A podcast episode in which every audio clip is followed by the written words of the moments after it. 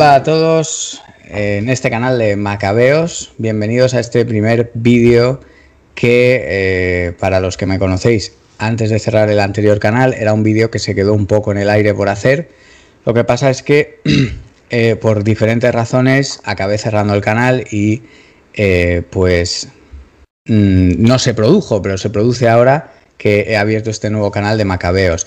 La idea de este canal eh, es eh, la de la lucha y dentro de la lucha, pues por voluntad de Dios, hemos sido varias las voces que nos hemos levantado con el transcurso de estos últimos años en YouTube como una especie de foro internacional, como una plaza pública y nos hemos levantado a dar testimonio, a levantar nuestra voz y poner nuestra cara también, que eso tiene un costo y un desgaste.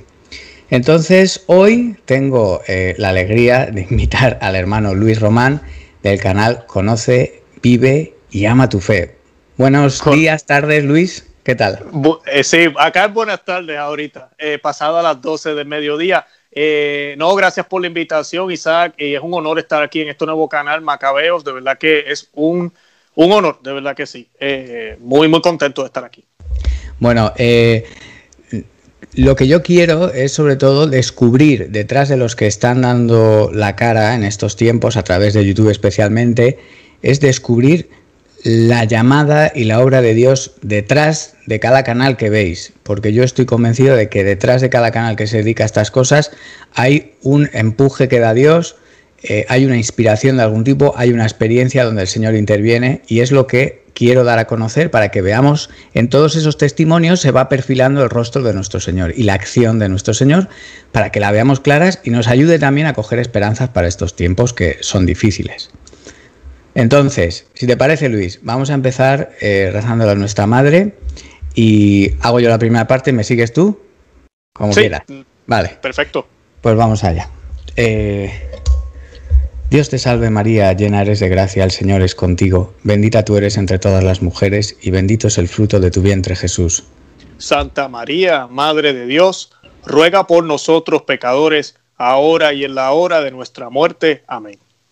En nombre del Padre, del Hijo y del Espíritu Santo. Amén. vamos, allá. vamos allá. Entonces, vamos a ver. Eh, Luis, quiero que te presentes, a qué te dedicas, cuáles son tus coordenadas vitales y después de eso, que nos cuentes de manera natural, tienes todo el espacio que quieras, yo no te voy a interrumpir, que nos cuentes tu experiencia de Dios. O sea, ¿por qué alguien como tú está hoy en día dando la cara, jugándose el tipo, en cierta manera, porque ya hay persecución? ¿Y qué es lo que te ha movido a aparecer aquí con nosotros y que te conozcamos? Amén, amén. No, eh, pues mi nombre es Luis Román, eh, vivo en Florida, eh, soy católico, obviamente que hay gente que piensa que soy protestante, soy católico, tengo dos niñas y dos varones, los varones ya son adultos y, los, y las niñitas pues son de 6 y 5, estoy felizmente casado por la Iglesia Católica, todo en orden con la Iglesia Católica, gracias a Dios. Eh, me dedico a tiempo completo, eh, soy gerente de, de, un centro de distribución, es lo que siempre he hecho en mi vida, eh, logística, inventario. Ese ha sido mi trabajo por casi 17 años más o menos. tengo también una maestría en administración. es mi carrera, esa es mi carrera. Actualmente me dedico al canal de, de, Conoce, Ama y Vive tu Fe en YouTube. También tenemos otro que se llama Perspectiva Católica con Luis Román ese es un plan B porque casi nos tumban, como, decían en como dicen en Puerto Rico, el canal de YouTube, nos, nos, censuraron el canal varias veces y de verdad, de verdad, yo sentí que nos iban a, a, quitar el canal ya para siempre. Eh, gracias a Dios eso no pasó. Sí tuvimos que retirar mucho material eh, de la, del canal, lamentablemente. Y pues, eh, pero pues lo, lo, evitamos gracias a Dios. pero tuvimos que abrir ese segundo canal y, y, y enviar tráfico a ese segundo canal por si acaso. Eh, la razón por la cual hago lo que hago, eh, yo comencé, mi, ¿verdad? Para hacer la historia corta, yo, yo, el Señor me atrajo de nuevo a la Iglesia Católica, al, a, a, vivir mi fe católica. Siempre fui católico, fui monaguillo de pequeño, líder de grupo de jóvenes, siempre estuve envuelto en esto eh, y, estudiando muchísimo la, Biblia, la, lo que enseña la Iglesia Católica. Y si uno es testigo y uno se da cuenta de cómo la iglesia ha ido cambiando. Por ejemplo, cuando yo era monaguillo, yo recuerdo que la comunión se daba solo en la boca, a mí me enseñaron que tenía que utilizar la patena y estar detrás de la, de la Eucaristía. Me recuerdo que, que el diácono me decía, no mires a la gente, mira a la hostia y tú la vas a seguir para que no caiga ni una sola partícula en el piso. Y uno ve con el tiempo, ahora se dan la mano, ya no hay patena, uno dice, parece que las hostias son mejores ahora, no sé. Eh, uno empieza a ver diferentes cosas en la, en la iglesia que va, hay como una decadencia. yo comienzo a, entrar a los grupos de, de, la iglesia de nuevo, ya después de adulto, mi esposa tiene una conversión, no voy a hacer toda la historia ahora, pero mi esposa no era católica y ella pues se convierte al catolicismo eh, y eso fue lo que me enganchó a mí de nuevo. Eh, yo estaba un poquito peleado con el Señor, seguía yendo a la misa, pero era lo que le llaman un católico light o un católico de banco, que simplemente va el domingo, cumplí y te veo el domingo que viene. Eh, y pues mi fe empieza a calentar, empiezo a envolverme en diferentes grupos y a dar charlas y eso. Y, y, la gente le empieza a gustar. Y no por mí, yo sé que es el Señor quien obra por uno, pero la gente empieza a hacerte preguntas y mira que gracias a ti estoy haciendo rosario, que gracias por lo que dijiste allá, ahora entiendo el papel de María. Y uno dice, wow, eh, eh, es la que el Señor obra, pues yo no sé cómo, ¿verdad? Uno dice, uno dice, ¿cómo rayo? Eh, pues yo comienzo a tener la idea de abrir un blog. Y en el 2018, en mayo 13 del 2018, abrimos un blog que se llama conoceamavivetufe.com entonces era simplemente un blog. Yo escribía y colocaba artículos y ahí están los artículos todavía y todavía colocamos material ahí en conoceamavivetufe.com. y eso era todo lo que hice como por seis meses. Luego comencé el podcast, que es solo audio, para los que están familiarizados con podcast. Eh, yo sé que en España me escuchan bastante, lo que es España, Estados Unidos, son bastante de podcast y México. Eh, en otros países es más YouTube. Eh, y pues eso era lo que hacía, podcast. Me sentaba en el cuarto, grababa una enseñanza y lo colocaba, ¿verdad? Para que las personas lo pudieran escuchar. Pero sí, mucha gente me empezaron a decir, Luis, tú deberías hacerlo en YouTube. En YouTube hay más exposición, te van a ver más. Pero a mí lo que me aguantaba con YouTube era el video. Yo decía, pues tengo que vestirme bien, el background, que ya no, ya no puedo hacerlo en pijama o hacerlo en el carro como a veces hacía. Eh, y entonces, pues eso me aguantó, pero el Señor me dio el tiempo y me dio la manera de hacerlo. Los que me llevan siguiendo a mí, nosotros empezamos con el canal de YouTube en el 2019. Y cuando comencé, yo hacía los programas en un parque. Posiblemente los que me han seguido saben que siempre hay unos arbolitos atrás y yo no sé qué. Era un parque yo, sí, yo he visto alguno del parque, sí. Claro, claro. y pues yo lo que hacía era que me iba en mi hora de almuerzo. Yo trabajaba en mi hora de almuerzo me iba, grababa un episodio y regresaba al trabajo. Y así era que lo hice por mucho tiempo, no tenía el tiempo de hacerlo en otro momento. Ah, mis niñas eran bien pequeñas también, era bien difícil hacerlo en la casa. Y pues así lo hice por muchísimo tiempo. El Señor proveyó el tiempo, la destreza y pues así lo hicimos. Luego ahora, pues mucha gente me ve ahora con este background que tengo ahora aquí en, mi, en mi, cuarto básicamente. Y pues ya porque las niñas están más grandes, se van a dormir más temprano, se portan mejor. Eh, las cosas en el trabajo han cambiado, pues lo hago de esa forma. El Señor te provee. Y así empezamos. En el 2019 yo empecé el canal, pero el canal tenía un, sentido un poco distinto. Era más, yo lo que hacía era que ponía una pregunta, por ejemplo, ¿por qué le decimos a, eh, qué sé yo, por qué nos bautizamos? ¿O por qué Jesucristo es el Salvador? Y eso era todo lo que hacía. Pero ese mismo año sucedió lo del sínodo de la Amazonía ah. en Roma. So, yo decidí hacer un video sobre eso. Yo dije, yo, yo no estoy haciendo noticias, pero yo voy a hacer un video sobre eso porque de verdad que hay mucha confusión, hay muchos problemas. Y pues cuando hice varios videos sobre ese tema, aclarando algunas cosas, el canal explotó. Eh, claro, porque casi nadie habla de esos temas. Ahí fue que me di cuenta, yo de por sí pues sigo a muchas personas en, del habla inglesa aquí en Estados Unidos y pues ellos sí estaban cubriendo esos temas, pero en mm. español, eh, honestamente, yo no había visto a nadie. Entonces comienzo a hablar de eso y el canal explota. Y pues, eh, y luego empiezo a ver otras personas también haciéndolo, no por mí, sino yo creo que lo hacían antes, para que yo no los había descubierto. Claro, sí. Y, y pues, este, comienzo, así que comienza el Conoce a María tu Fe que conocemos ahora. Me doy cuenta que las noticias es un buen medio para evangelizar, especialmente las que son relacionadas con la iglesia. Y en estos tiempos de crisis, que mayormente era lo que yo buscaba aclarar, porque yo me daba cuenta que muchas personas tienen un catolicismo eh, erróneo. O sea, piensan que nos podemos salvar si la iglesia católica, cualquier religión salva, eh, no hay que bautizarse, oh, eso era antes, desde el concilio ya no hay que hacer esto, todas esas ideas que uno empieza a aclararle a católicos, pues yo decía, contra, yo tengo que poner esto en un canal y hablarlo. Lo chévere es que hemos encontrado noticias relacionadas con algunos temas que queremos hablar y pues lo que hacemos es que hablamos de la noticia, que a la gente le gusta estar informado y a la misma vez entramos esa, esa teología, el catecismo, esa siempre es mi misión porque el canal se llama Conoce, Ama Vive tu Fe. Mi canal no es un canal de noticias, pero lo que hace es informar y a la misma vez, pues entonces yo educo a la gente, por ejemplo, ahorita con esto de las bendiciones a los homosexuales, pues compartimos qué es lo que enseña el catecismo de la Iglesia Católica, por qué lo enseña, eh, todo eso, para que las personas entonces se orienten y sepan qué es lo que enseña la Iglesia, pero a la misma vez también se enteran de qué es lo que está pasando en la Iglesia y cómo tenemos que verlos, eh, cómo tenemos que ver esos eventos como católicos y así mantenernos firmes en la fe porque es parte de la prueba que el Señor nos ha mandado a, a, vivir y a pasar. El, tema, el tema es que es conforme lo estás explicando tú y, es que básicamente es así. Eh, por ejemplo, hoy en día eh, me hace gracia que mucha gente en la iglesia parece despreciar la música sacra. Y tú te metes en YouTube a escuchar música sacra y tienen millones de visitas. Y entonces es como que aparentemente las noticias de la iglesia no deberían interesar a nadie, pero hay mucha gente con las visitas que se está interesando en noticias de la iglesia. Y esos canales están creciendo. Por ejemplo, el tuyo creo que ha llegado ahora a 100.000 suscriptores ahora mismo, ¿no? Acaba de llegar. y pues eso es un signo de que hay gente interesada en esto, hay gente que aprende, es como, está ocurriendo una situación mala y Dios nunca quiere el mal, pero Dios saca un bien del mal.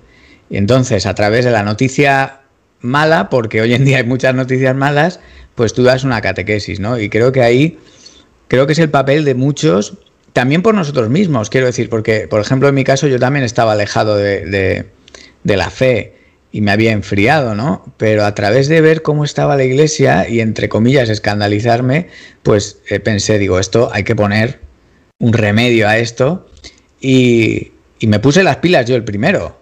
O sea, muchas de las cosas que yo he denunciado o he hablado en el canal ha sido porque a lo mejor un año atrás yo no las creía o no las sabía y me he tenido que poner las pilas corriendo. O sea, el primero, el primero interesado soy yo, ¿no? Y creo que a, raíz de eso tú estás estudiando teología, ¿puede ser?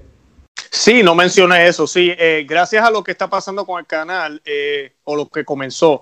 Yo empecé el año pasado, creo. Sí, el año pasado, sí, en enero del año pasado eh, con la Universidad de Steubenville empecé a terminar mi maestría en teología y lo estoy haciendo porque siento que es una responsabilidad grande.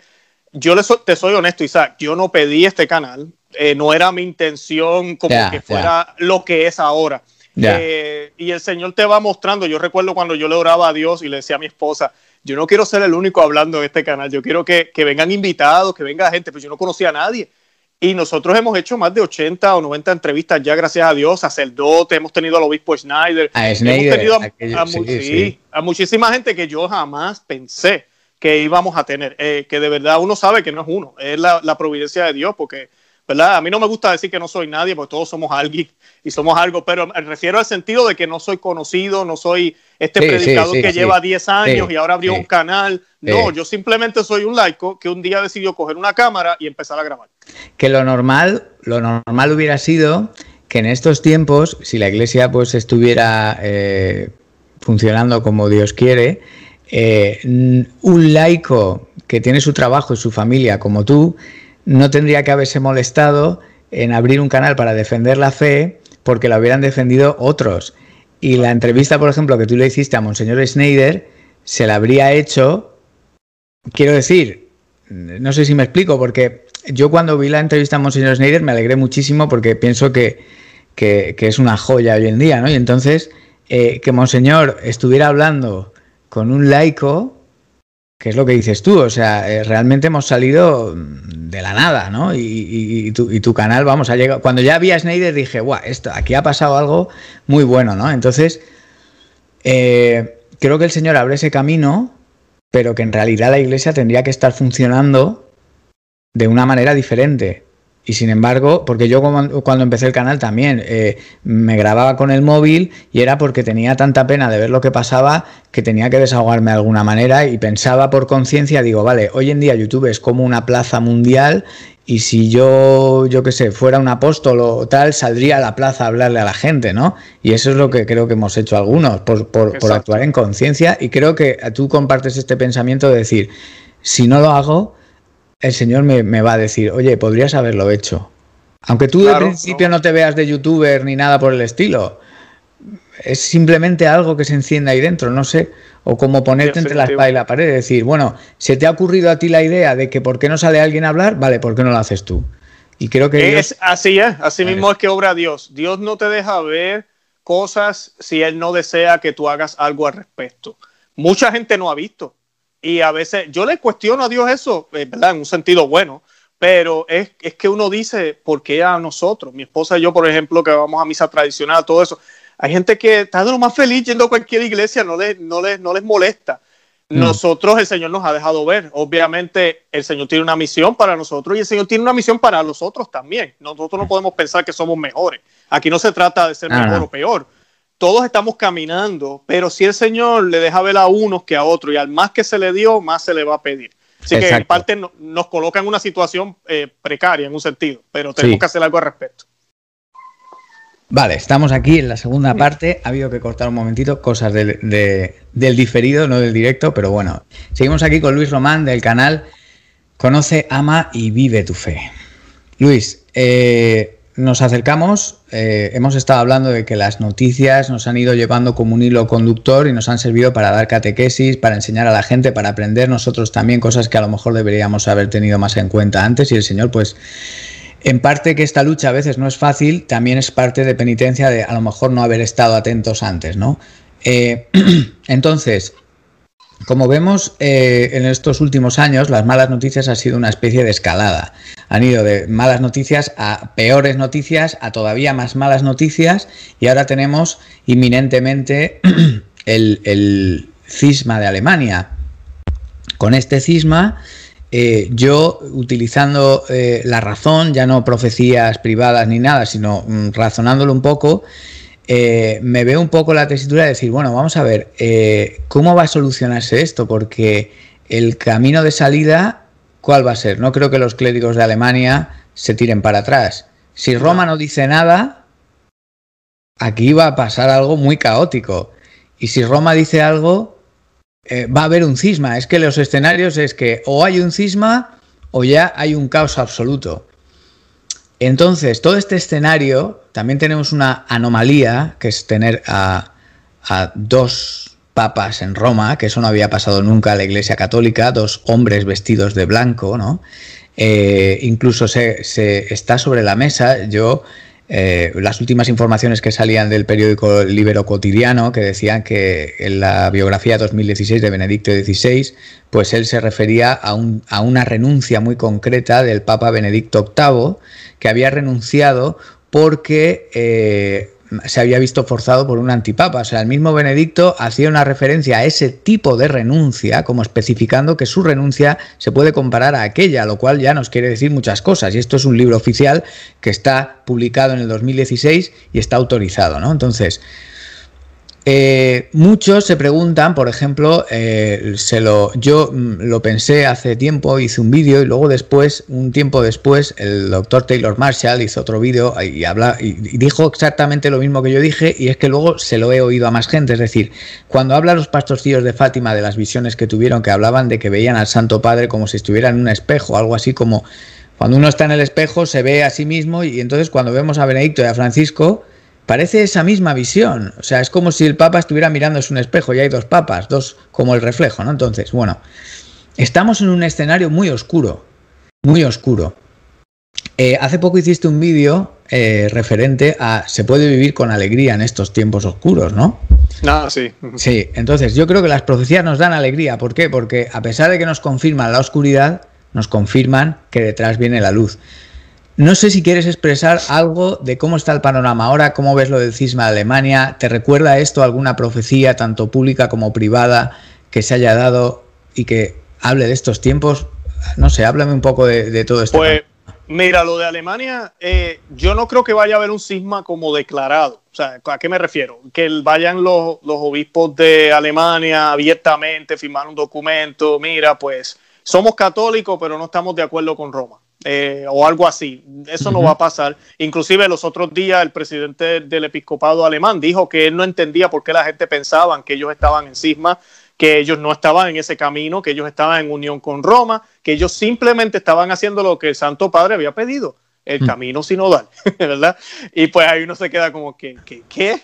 Este, pero ahí vamos. Entonces, Roma, en el otro lado, ellos sí han mandado cartas a, los, a, la, Alemania. Por ejemplo, la Congregación para la Doctrina de la Fe hace año y medio, creo, eh, le dijo un no bien grande a las mujeres sacerdotisas y eso fue un boom para ellos. Luego, ahora con la comunión, eh, la comunión no, la bendición a los homosexuales, lo mismo. O sea que en ese sentido Roma se ha expresado. Ahora, lo que yo no veo de Roma, ni lo vamos a ver, es que ellos se expresan en papel y suena claro, sabemos lo que Roma piensa, pero no hay un detente, no hay un, ah, tú me vas a hacer caso, pues entonces yo voy a poner ahora el, el pie firme y te voy a detener, que era lo que yo mencionaba en el programa los otros días. Yo decía, yo no creo que Francisco eh, o la Congregación para la Doctrina de la Fe quiera que Alemania bendiga a los alemán, a los homosexuales. Yo no creo que esa sea la opinión de ellos, pero ellos tampoco lo detienen. ellos dicen, no debería pasar, pero pues allá ustedes. Y, y en ese sentido, es como una, una, una, lo que tenemos ahorita mismo es un germen en la iglesia, que se está multiplicando poco a poco y lo que se está, lo que el demonio está logrando hacer, y los hombres también, es quitando la universalidad de la iglesia. La iglesia desde los 60 para acá, poco a poco ha ido perdiendo esa universalidad. Primero con lo de la liturgia. Cambio de la liturgia, lamentablemente ahora la misa se celebra distinta en todas las partes del mundo. Eh, lo otro es el lenguaje, ¿verdad? Perdimos el latín como lengua primordial no para las homilías, no me tomen a mal. En los tiempos de antes la gente predicaba en lengua vernacular, se escribía en lengua vernacular, todo se hacía muy bien, pero en términos litúrgicos había una sola lengua, había una unidad donde todos hablábamos el mismo lenguaje. Todo eso se ha perdido. Y no tan solo se ha perdido en términos de lengua, sino también en términos de ideas. Eh, cuando, por ejemplo, Pablo VI hace el indulto para la comunión en la mano, en aquella época ya, no deja que los obispos decidan si es necesario, especialmente era para países protestantes porque había el problema de que protestantes se convertían al catolicismo y como los luteranos siempre daban la comunión en la mano, pues ellos llegaban a la iglesia católica y decían que el padre me lo va a poner en la lengua y yo tengo que sacar la lengua. Yo no voy a hacer eso. Yo creo que es el Señor, dámela en la mano. Y la iglesia, en vez de decirle, bueno, si usted quiere ser católico, sí, es en la boca, porque es la manera más segura de que no se pierda nada del Señor, que nada caiga en el piso. Eh, no, pues le decidieron hacer una excepción. ¿Qué pasa? La excepción se convirtió en la norma. Así que vamos perdiendo la, universalidad. Tú vas a iglesias, antes ya no hay casi, pero llegó un momento en el pasado donde habían iglesias donde tú te arrodillabas para comulgar, inclusive misas novusordo, la misa nueva, porque mm. todavía reclinatorio estaba, y habían otras que no lo tenían. Ya ahorita ya no queda ninguna. Tú vas a cualquier iglesia, eh, a menos que sea tradicional, ya no tienen el reclinatorio, ya no, hemos decidido no arrodillarnos ante el Señor, así de mm. sencillo. Eh, y así hemos perdido la música, es lo mismo. Eh, tú vas a diferentes países, en mi país, en Puerto Rico, panderos y tambor. Llego aquí a Estados Unidos, guitarra y bajo. Eh, y estoy seguro que si me voy a España también pasa lo mismo. no hay una universalidad, se va perdiendo. Eso es en las cosas que parecerá que son sencillas, pero también en las ideas las hemos empezado a perder esa universalidad. Por ejemplo, eh, para hablar tiempos más recientes, con Amor y Leticia, con lo de la comunión de los divorciados, hay lugares en el mundo donde la ley para los vueltos a casar está más flexible que en otros países, porque ese documento dice que nosotros como pastores, ellos, la iglesia, van a discernir cada persona, cada relación, lo cual la iglesia nunca ha enseñado de esa forma. Entonces, eso quita la universalidad. Esto que está pasando ahora en Alemania es exactamente lo mismo. Pues van a haber países que van a bendecir, van a haber países que no. Roma dijo que no se hiciera, sabemos la opinión de Roma, pero vivimos en un mundo que es sinodal, mundo católico distinto, donde dejamos que el Espíritu Santo nos sorprenda o no sé qué cosa, entonces lo vamos a hacer de esa manera. Esa es la mentalidad de ellos. Y el problema con esto es que esto se presta, ahorita es solo Alemania, pero Isaac, acuérdate que te lo digo, van a empezar a salir otros países. No, el, y tal vez no el país entero. Van a empezar a dividirse los países. Como está aquí Estados Unidos ahorita, estamos divididos también los católicos. Sí, sí, sí. Eh, con, el presidente que tenemos. Muchos católicos piensan que ese ah. hombre es el hombre más católico que hay porque él no mete su fe con el gobierno. Él no, él no empuja su fe a la ciudadanía. y entonces otros católicos sabemos que no, tú tienes que ser coherente en todo y tú eres católico a tiempo y a destiempo. Entonces ya estamos divididos acá. A eso, eso es lo que yo veo en lo de Alemania. Es es ese proyecto de quitar esa universalidad. Entonces la Iglesia Católica lo que va a hacer es una fraternidad de iglesias que se hacen llamar católicas de la Iglesia Católica, básicamente. y eso no, eso no, eso no te recuerda un poco a la frase que hay en el Concilio Vaticano donde se dice eh, no recuerdo las palabras exactas, aunque son muy importantes, discúlpame, pero eh, creo que era algo así como la iglesia de, Cristo subsiste dentro de la iglesia católica. Ah, sí, sí, claro, claro. Eh, ay, se nos olvidó dónde está. Creo que es Lumen Gentium, si no me equivoco. Puede ser, es que tengo la memoria un poco mal, pero, pero, pero es que me recuerda a eso, es decir, como diciendo, el concepto de la iglesia de Cristo está dentro de la iglesia católica. Es como si dices, el planeta Tierra está en medio del universo. está por ahí flotando en un montón de medio de puntos y es parece lo que dices tú, ¿no? Es decir, eh, se va a convertir en, algo, en algo que no es, porque realmente al final todo esto hay gente que achaca, eh, yo tengo eh, mi propia, no mi propia, sino sí que una corriente que interpreta que el Concilio Vaticano II efectivamente en la letra hay cosas que se deberían pulir. Esto creo que lo ha expresado Monseñor Schneider, que hay cosas que nos deberíamos sentar y eh, pulirlas, mejorarlas, etcétera, ¿no? Pero eh, luego hay gente que se pone la excusa y dice, no, el concilio está bien, pero es que es el mal llamado espíritu del concilio donde pues cada uno hizo lo que quiso. Pero es que aún así eh, no hay una excusa realmente, porque si tú haces un concilio y el problema es que la gente está haciendo lo que quiere, bueno, tú tienes la autoridad de la sede de Pedro para poner orden. esa es tu función. Entonces yo creo que hay una dejación de funciones en mayor o menor medida. Definitivamente. Y, creo, yo tengo la teoría, no sé a ver cómo lo, lo piensas tú, pero decir, Pienso que cuando se hizo el concilio, eh, los padres conciliares venían de haber vivido la Segunda Guerra Mundial. Fue tan horrorosa que el mundo se subió al carro de una paz cueste lo que cueste. Claro, hay veces que para hacer la paz tienes que sacrificar ciertas cosas, pero nuestro Señor nos lo dijo, no he venido a hacer paz, he venido a traer espada. Y creo que la Iglesia se subió a eso, empezó las Naciones Unidas y la Iglesia pues hizo su especie de no sé, no sé si llamarlo el germen del nuevo orden mundial, empezó tras la Segunda Guerra Mundial, con esa paz mundial que se fue construyendo y estamos llegando ahora, creo que, a la última pieza de la pirámide. Me recuerda a la Torre de Babel que quieren ya culminarla y yo no sé si Dios va a dejar que la culminen con esta Agenda 2030, etcétera. Entonces, eh, lo que tú comentas, eh, pienso que es así. O sea, yo en mi parroquia, yo a veces intento despertar a la gente y les digo, mira, en Alemania está pasando esto y Roma no hace nada o en Roma han dicho esto y esto está mal. Y me dicen, no, pero es que eso a mí no me importa. Pero es que lo que tú has dicho es verdad. Toda esta crisis te la acabas encontrando en tu propia parroquia. Es decir, va desde Roma hasta cualquier parroquia que hay en cualquier barrio del mundo. Y yo lo he comprobado personalmente. O sea, el problema de las bendiciones de, eh, de la bendición a, uniones homosexuales, que está ahora con lo de Alemania, eh, ha pasado en mi parroquia. O sea, ha llegado hasta aquí. Y aquí hemos tenido un caso de alguien que está muy metido en la vida de la parroquia durante muchos años y en un momento dado decidió casarse con otro hombre. Y el sacerdote le dijo que no podía darle la comunión.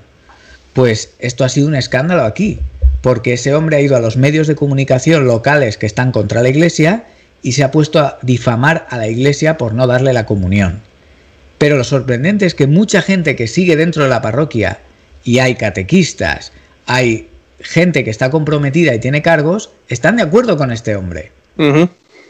Y ese, es el problema. más grande, claro. O sea, es una crisis de la que no nos podemos escapar ninguno, porque está en todas partes, en todas partes. No, y lo triste de esto es que hasta entre ellos mismos, porque ahorita mismo con, el Papa Francisco, que quiero mencionar, tú que mencionaste lo de los dos papas, yo soy de los que piensa y creo que el Papa es Papa Francisco. Y eso quiero hacerlo claro aquí por si acaso. Sí, sí, sí, lo sé, lo sé, lo sé. Sé que hay teorías y yo le digo a la gente, mira, yo no digo que las teorías no puedan ser posibles. Hmm. Tal vez sí lo son, tal vez hay que, ¿verdad? Es interesante. Pero tú y yo, como laicos, no tenemos la autoridad, es más, ni siquiera tu párroco, ni siquiera el obispo de tu país o de tu diócesis tiene la autoridad para hacer un juicio sobre este problema o esta pregunta. La única, los únicos que pueden hacer eso son los cardenales, que no lo van a hacer ahorita, y tal vez en el futuro la iglesia, cuando mire la historia y observen este pontificado y observen todo lo que sucedió, ellos podrán hacer juicio de lo que pasó. Tú y yo nos toca vivir en santidad y ser fiel a la Iglesia Católica y resistir con fidelidad. Esa es mi posición, la posición del obispo Schneider. Es difícil para mucha gente porque, claro, este pontificado tiene muchísimas deficiencias y pues es alarmante. Uno dice, pues, para mí que no es papa. Pero entonces eso suena como que porque mi papá y mi mamá se portaban mal, entonces ya no son mis papás y mi mamá. Ellos siguen siendo mi papá y mi mamá, aunque se porten mal y no hicieron su trabajo. son mi papá y mi mamá. Es lo mismo que pasa, él es nuestro papá, el papá, y nos, nos ha tocado el que nos ha tocado.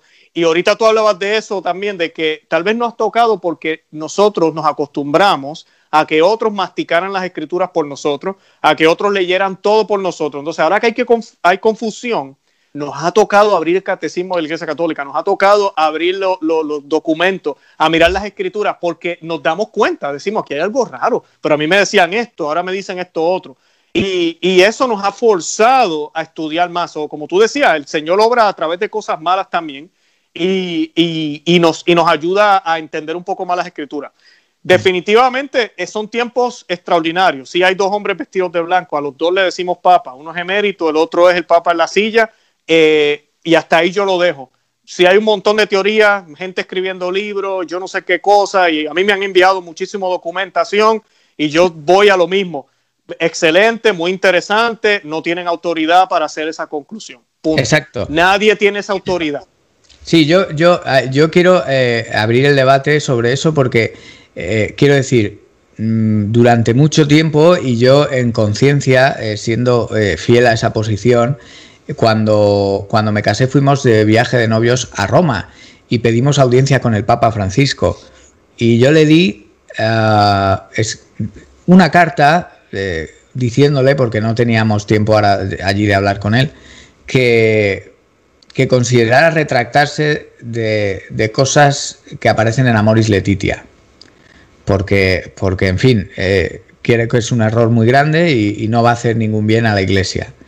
Eh, y creo que ahí eh, yo he actuado con, el límite, he llegado al límite de lo que puede hacer un laico, es decir, rezar por el Papa en público, los errores del Papa, intentar frenarlos porque se estaban extendiendo por toda la iglesia y ir al Papa en persona y darle una carta y decirle, mire, esto está mal, por favor, mm, quiero decir, vuelva a ser el error, ¿no?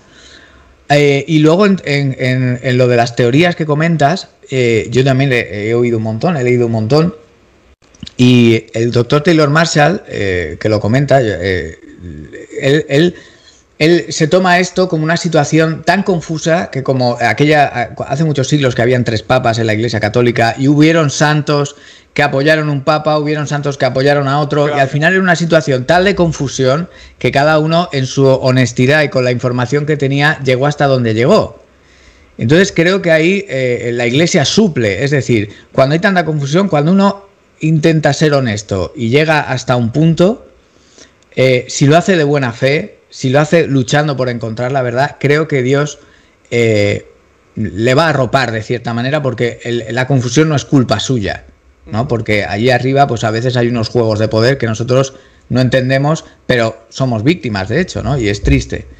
Entonces, eh, cada día van saliendo nuevas informaciones. Recuerdo al cardenal Burke que decía eh, esto que tú comentas, es decir, bueno, he oído que está lo de la mafia de Sangalo, he oído que está esto, he oído que está otro, pero al final, hasta que no salga más información, no podemos decir nada más. Quizás llegue un día en que vaya saliendo información y a la vista de X información, ya podamos decir, oye, esto está mal, esto se tiene que volver y, esta situación es así porque tenemos esta información.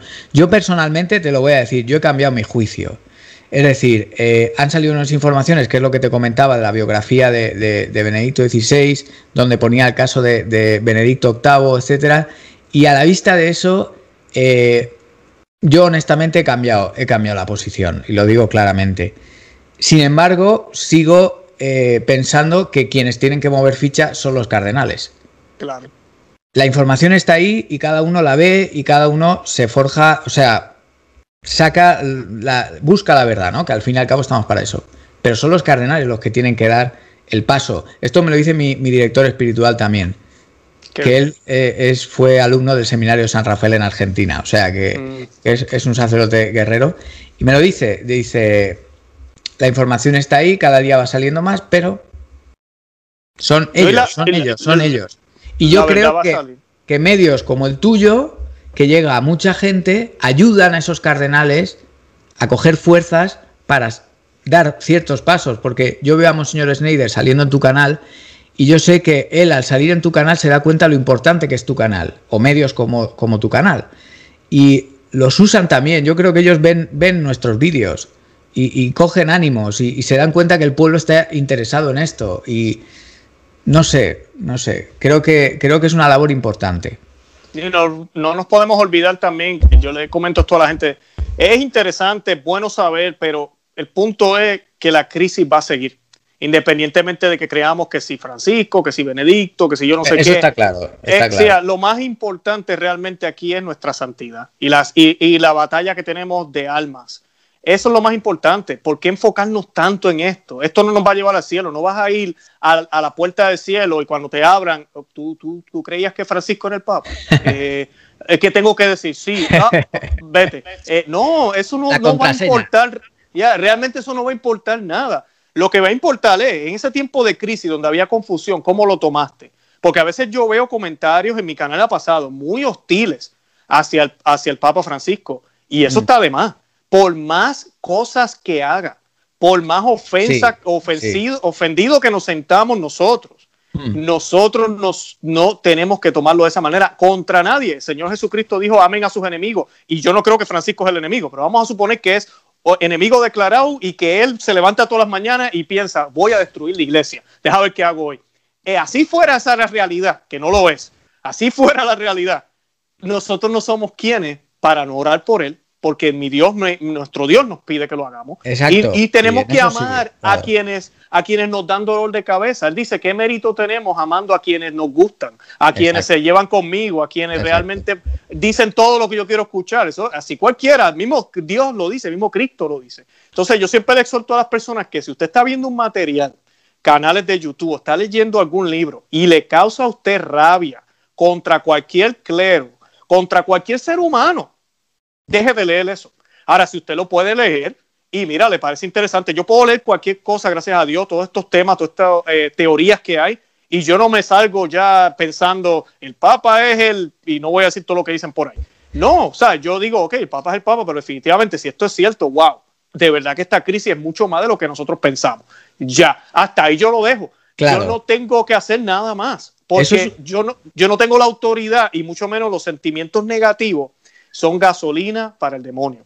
Son gasolina para el demonio. Así que tengan mucho cuidado con eso. El tema, y, es, y aprovecho para decirlo porque fue una de las cosas por las que yo cerré el canal anterior, y era que me estaba quemando en ese sentido. Es decir, eh, tú tienes ese don que eres capaz de leer todas las noticias y estar al pie de las noticias, y yo en el canal hubo una época que daba noticias también. Pero no quiero dar más noticias porque a mí sí que me pasa. Yo pierdo, o sea, yo lo paso fatal, fatal, fatal. Y, he tenido una, eh, cuando cerré el canal, han pasado seis meses y he tenido una, más de una crisis de nervios por todos esos años acumulando mala noticia tras mala noticia tras mala noticia, que es verdad que las hay, pero cada uno tiene un aguante y tiene que dosificarlo para estar siempre en la línea que tú comentas, de la santidad, es decir, Ah, cuando ya empezamos a odiar activamente a alguien, de, decir, incluso yo a veces pienso, digo, es que habrá alguien que, que, acabará queriendo lo natural en el ser humano, que no es el camino de la santidad, es la naturaleza humana que está herida, es que cuando alguien te está creando tantos problemas, al final llega un día que puedes incluso desearle el mal activamente o, hacérselo tú incluso. Mm. Entonces creo que ahí... Eh, eso es lo que te decía, eh, eh, lo acabas de decir, acabas de decir. Eh, yo lo resumo no con tus palabras porque no me acuerdo, pero era en plan, yo veo estas noticias y bueno, si son ciertas, pues estamos en un, en un escenario, esto lo han mencionado Snyder, lo ha mencionado Viganó, lo ha mencionado el Cardenal Burke, han mencionado el Apocalipsis. Lo han mencionado, o sea, esto ya no es una suposición mía, son estos pastores que lo han dicho, ¿no? Entonces, podríamos barajar que estuviéramos, que estamos ya en el apocalipsis. Bien, eh, es un dogma de fe que en algún momento alguna generación de cristianos católicos les va a pasar, ¿no? Pero el mismo Apocalipsis no, ah, tiene una frase que la nombra, que es la paciencia de los santos. Mm. La paciencia de los santos. Y yo no sé otras épocas, pero con la cantidad de información que tenemos hoy en día, quizás más que nunca se nos está poniendo a prueba la paciencia a esta generación de, de católicos, ¿no? Tienes toda la razón. Es que es un reto muy grande, muy grande. Claro, claro. Y es porque es una cruz. Y, la cruz no puede ser fácil. Eh, yo, como le comento a veces a los que me siguen en el canal, eh, nosotros, nuestra fe tiene que ser probada. Y si no es probada en esta vida, va a ser probada en el más allá. Y nos van a tocar. Eh, el purgatorio no es una cama cómoda esperando a que me abran la puerta del cielo. El purgatorio, inclusive la iglesia lo entendía como parte del infierno. Siempre lo ha entendido de esa forma. Entonces, pero yo prefiero pagar aquí. Por eso el martirio es el, el, paso más fácil para llegar al cielo, ¿verdad? El martirio de sangre, porque es pagar con el dolor completo, ¿verdad? Pero si no nos tocara un martirio como ese, este tipo de cruz, los ataques hechos por los propios hijos de la iglesia a su iglesia, la traición de los suyos, de los consagrados al propio Cristo, mira, es un dolor, duele muchísimo, pero esa cruz tenemos que cargarla con amor, porque yo puedo llegar al cielo y decirle a, Dios, bueno, yo estuve ahí, mira, yo, yo sobreviví. La pregunta va a ser, ¿y la asumiste con amor? ¿O la asumiste con odio, con rabia, con desgano? Como que pues no me queda más nada. Si todas esas actitudes son las que tenemos, tenemos un problema.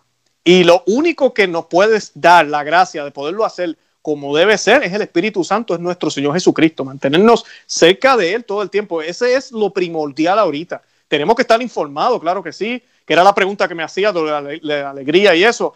Es la única forma de poder mantener la alegría. Sea, si tenemos al Señor y estamos enfocados en Él y sabemos que pase lo que pase, eh, independientemente de todos estos conspiradores que hay a nivel mundial, con el nuevo orden mundial, con la iglesia, con todo, eh, nosotros tenemos la, fe y la esperanza puesta en alguien que es más grande que todo esto. Y Él nos lleva, Él nos va llevando por el camino y sabemos que hay consuelos aquí también, porque ahorita hablábamos de malas noticias, pero mira, los que tenemos la oportunidad de celebrar la Santa Misa, usted que tiene la oportunidad de rezar un Santo Rosario en su casa, si usted tiene la oportunidad de sentarse con su familia a hablar de la Biblia, leer un rato un libro, mira, esos son consuelos. Esos son consuelos que Señor nos da. ver, este, ver, este video un ratito. Tienes razón. Eh, eh, todo ese tipo de cosas son consuelos que a veces se nos olvida y no apreciamos. Porque estamos enfocados en cosas que Satanás es lo que quiere, que nos enfoquemos en esas cosas y que no veamos lo bueno que puede salir de ellas. Que esa es la intención de mi canal. Porque a veces la gente no entiende, ah, pero tú cubres noticias malas solamente. O No, hay cosas buenas que salen de ahí. Y ese es mi punto. Hay cosas buenas que pueden salir de este mal grave que nos ha tocado pasar, cosas grandísimas que nos van a llevar a la santidad y no podemos olvidarnos de eso. El, claro, porque el mal ladrón también estaba crucificado y no paraba de insultar a todo el mundo y, quejarse, ¿no? Y en fin. Eh, vale, si, si, quieres, hombre, yo eh, lo que sí que tengo claro es que nosotros, en la misión que cada uno tenga en su canal, estamos hablando de YouTube exclusivamente, pero aquí hay gente eh, que sale a predicar en las calles. Hace poco detenían a un pastor evangélico en Londres por decir que el matrimonio es entre hombre y mujer y, quedó detenido, ¿no? Dentro de poco la Biblia va a ser delito, porque la Biblia dice cosas que el mundo ya no acepta y, oh, están, y están penadas por la ley. Entonces, nos, yo creo que nos queda poco tiempo. Pero eh, es verdad que hay una conspiración mundial y que está dentro de la iglesia, o sea, está clarísimo y, es lo que dices tú, o sea, yo eh, eh, lo comentaba con un amigo y seguro que estás de acuerdo y los que nos oyen también. La cosa eh, está tan mal, si esto es el apocalipsis todavía con más razón, que va a llegar un momento que nuestra fe va a ser tan puesta a prueba que vamos a porque en el, Antiguo Testamento, si lees el Antiguo Testamento, al final Dios solo quiere una cosa, que el pueblo de Israel aprenda a depender única, exclusiva y totalmente de Dios, en todo lo que hace. Y esto va a ser lo mismo, o sea, va a llegar un momento, nos van a perseguir, nos van a cerrar un canal, nos van a hacer cosas peores, pero que al final creamos firmemente que dependemos en todo de Dios. Y Dios nos va a sacar de esos problemas. Incluso si nos toca el martirio, nos va a dar la gracia de soportarlo. Y esto va a ser, esto probablemente si pasa y cierran tu canal o cierran el mío y en, mi país me persiguen a mí o en el tuyo te persiguen a ti, esto no vamos a ser testigos nadie, no lo vamos a ver en, en un directo de YouTube, pero va a pasar. Y si al final esto es el apocalipsis, cuando sea el juicio final, nos levantemos todos, ahí sí que sabremos qué le pasó a cada uno y dirán, mira, este lo vivió así, este lo vivió así. Y entonces ahí van a brillar esas luces. Por eso creo que como nos dirigimos a un túnel, eh, estos canales de YouTube tienen que servir de preparación. Y el horizonte es ese que tú has dicho, es decir, hay malas noticias, pero lo que tenemos que tener siempre claro es que Cristo es más grande que todo ello. Cristo es más grande que la oscuridad. Y tenemos que creer verdaderamente eso, porque de eso se trata todo esto, de que no de que veamos la oscuridad, sino de que creamos que la luz nos va a salvar de todo, de las cosas espirituales y materiales incluso, y que va a proveer. Entonces, para acabar, si quieres, no sé cuál es tu experiencia de cambio, porque supongo que habrá habido un cambio a la misa tradicional. O sea, esa transición, porque lo has dicho antes y me he quedado un poco pensándolo, yo si te soy sincero, nunca he tenido oportunidad de ir a una misa tridentina. Nunca, todavía. Las he visto en YouTube, las he oído, pero nunca he ido. Y me gustaría hacerlo. A lo mejor nunca puedo porque el mundo se va a poner patas arriba y asisto a una en el cielo. Eso ya sería lo máximo. Pero ah, esa es la max, esa es la perfecta. Ya. Claro. ¿Cómo fue esa, esa transición y por qué crees que es tan importante esta misa? Pues mira, en mi caso eh, fue, fue bien curioso. Los padrinos míos de boda fueron los que se cambiaron de parroquia. Eh, nosotros estábamos en una parroquia que ya tenían el, el, ¿cómo le llaman? El screen, la pantalla. Esta, casi un televisor gigante al frente. Sí, una pantalla. empezaron a poner todas estas cosas que ponen ahora en las iglesias. Hmm. Y eso fue lo que colmó la copa para él y otros, otros asuntos para mi padrino. Y ellos se fueron a otra parroquia eh, que es así, tradicional. Y nos invitaron. Yo recuerdo haber ido una vez y no volvimos después de un año porque las nenas estaban pequeñas. Pero a mí lo más que me atrajo fue el que todo el mundo en esa parroquia, todo el mundo, Isaac, todo el mundo recibía o reciben, porque sigo yendo ahí, reciben la comunión en, de rodillas y en la boca. Y así ha sido durante la pandemia también. Ni una sola vez el sacerdote la ha dado en la mano, ni una sola vez. Y con esto con el permiso del obispo y todo. Así que eh, eso fue lo más que a mí me tocó. Luego, claro, hay otros aspectos ahí, la gente va mejor vestida. Eh, hay también el hecho de que el padre está mirando a Jesús, el tabernáculo está en el centro del altar. Eh, mm. hace, se ve más claro que es el padre orando con la comunidad. En cambio, la misa nueva, pues se ven los dos mirándose de frente. Entonces, un poco, no es que no esté pasando, está sucediendo. Ambos estamos orando, el, la comunidad y el celebrante pero parece un diálogo, tiende a verse como un diálogo. En la misa tradicional no se ve eso. Todo ese tipo de cosas a mí me, me, impresionaron mucho. Y la música, música sacra solamente, no hay guitarra, lo que hay es el órgano tradicional, eh, música inclusive en latín, bien bonita, gregoriana, eh, que te eleva, que te eleva. Y nosotros como hombres las mujeres no lo podrán creer, pero nosotros apreciamos lo que es belleza. Y cuando uno escucha una música bien, la vestimenta del sacerdote, todo, es, como que uno dice, wow, esto es el cielo en la tierra. Exacto. Ahí es que uno dice, exacto, esa es la intención. Por eso fue diseñada de esta forma. Claro, todo empieza del interior. Yo no estoy diciendo que el exterior es lo más importante, pero el exterior debería reflejar lo que creemos en el interior. Si el exterior que estamos pidiendo es un exterior que parece otra cosa, parece a veces hasta una iglesia protestante, entonces hay un problema. ¿Qué clase de teología creemos? ¿Qué es lo que estamos pensando? ¿Creemos que verdad está el Señor ahí? Eh, pero el cambio pues se dio, con tardó un año porque las nenas estaban pequeñas, esa fue mi excusa. Pero luego mi esposa y yo tuvimos experiencias, yo tuve eh, una experiencia en la iglesia donde yo iba, ya habían cosas que a mí me molestaban, una de ellas era que pues no podía recibir la comunión de rodillas, me levantaban. Eh, otra de ellas era a veces las homilías, decían unos, unas cosas. Yo recuerdo haber escuchado al padre decir que Adán y Eva, por el pecado de ellos, gracias a Dios vino la, libertad de albedrío. O sea, eso es un disparate. Dios siempre nos dio libertad de albedrío. Eso no viene por gracias a ese pecado. Eh, uno veía, eh, mi esposa, por ejemplo, ella compartió en el canal de nosotros el testimonio de ella, que ella se sintió muy ofendida una muchacha yendo a llevar eh, las ofrendas, creo que era, o a leer. Eh, cuando llegó al frente, ella tiene un traje tan, tan escotado y tan corto que se le veía todo. Y ella, como mujer, se sintió muy ofendida. Eh, y tú, ambos tuvimos nuestra experiencia en un sentido mística, pero yo recuerdo estar en la iglesia y, el Señor me dijo en la mente clarito: Esta es la última vez que tú vienes aquí, ya tú sabes. O sea, yo recuerdo haber escuchado esa voz ya tú, ¿qué tú haces aquí si tú sabes? Porque yo estaba un poco molesto con cositas que estaba viendo ese día, que no es que uno sea, que uno se crea perfecto, no es eso. es que uno siente dolor por las ofensas que se le hacen al Señor. Por ejemplo, yo ir a una iglesia donde pusieron una, una, hicieron una rifa y trajeron la tómbola y la pusieron al lado del altar, le dieron vuelta y sacaron a los ganadores al lado del altar. O sea, esas son cositas que uno ve que tú dices, pero ¿qué es esto? Tal vez es ignorancia, pero eso no es excusa. Y el yo seguir participando de eso me hace cómplice. Por eso fue que yo tomé la decisión de decir, mira, yo me voy a cambiar de parroquia, encontré esa. Yo exhorto a los que nos están viendo, no es fácil. Yo viajo casi una hora para llegar allá todos los domingos. Yo tengo cinco parroquias alrededor de mi casa.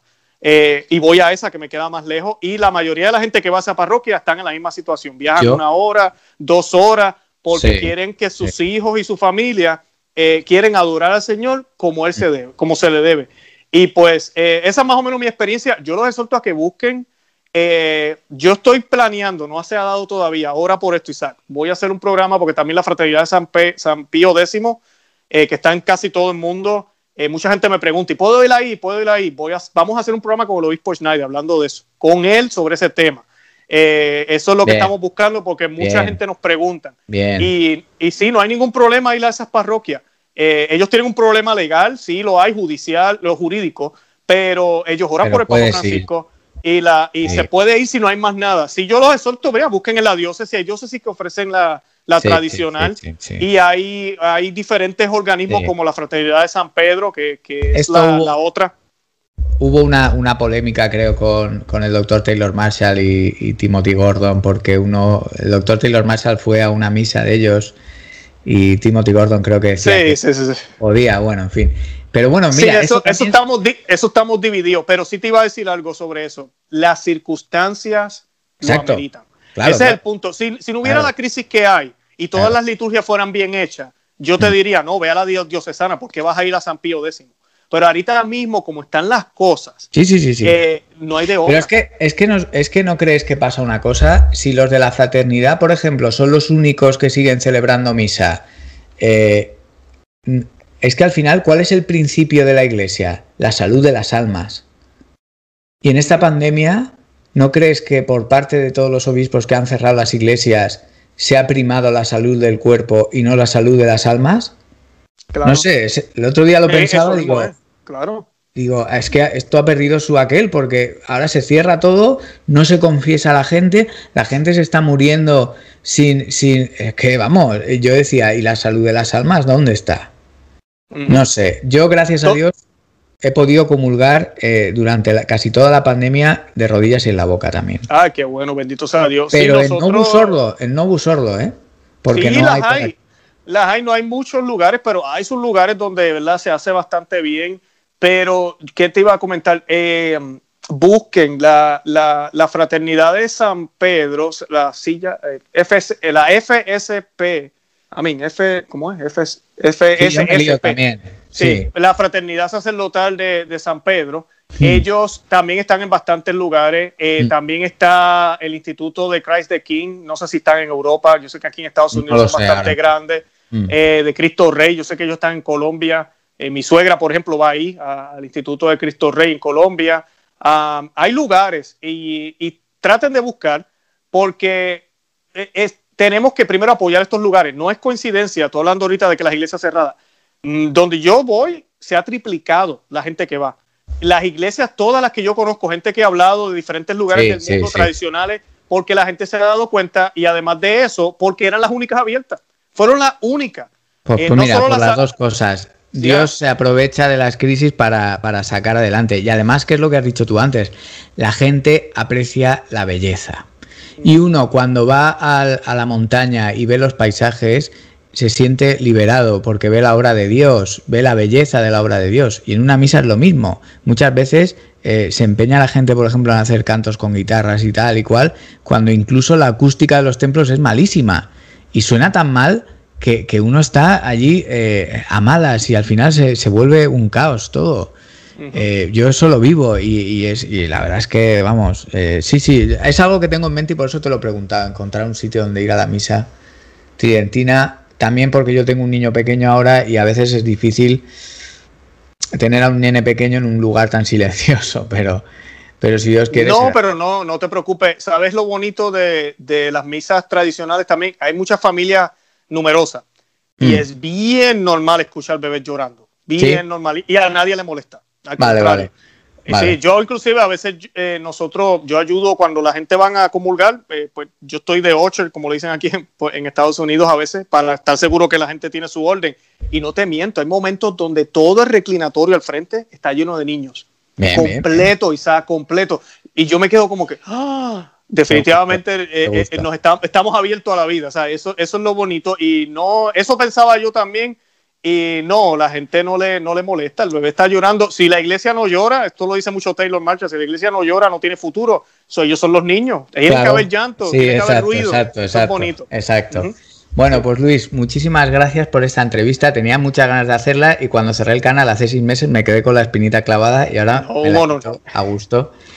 Eh, espero que hayáis disfrutado este vídeo. En los comentarios podéis dejarle vuestras preguntas a Luis visitar su canal, que seguro que lo conocéis todos, porque lo conoce todo el mundo, así que no os tengo que decir nada más.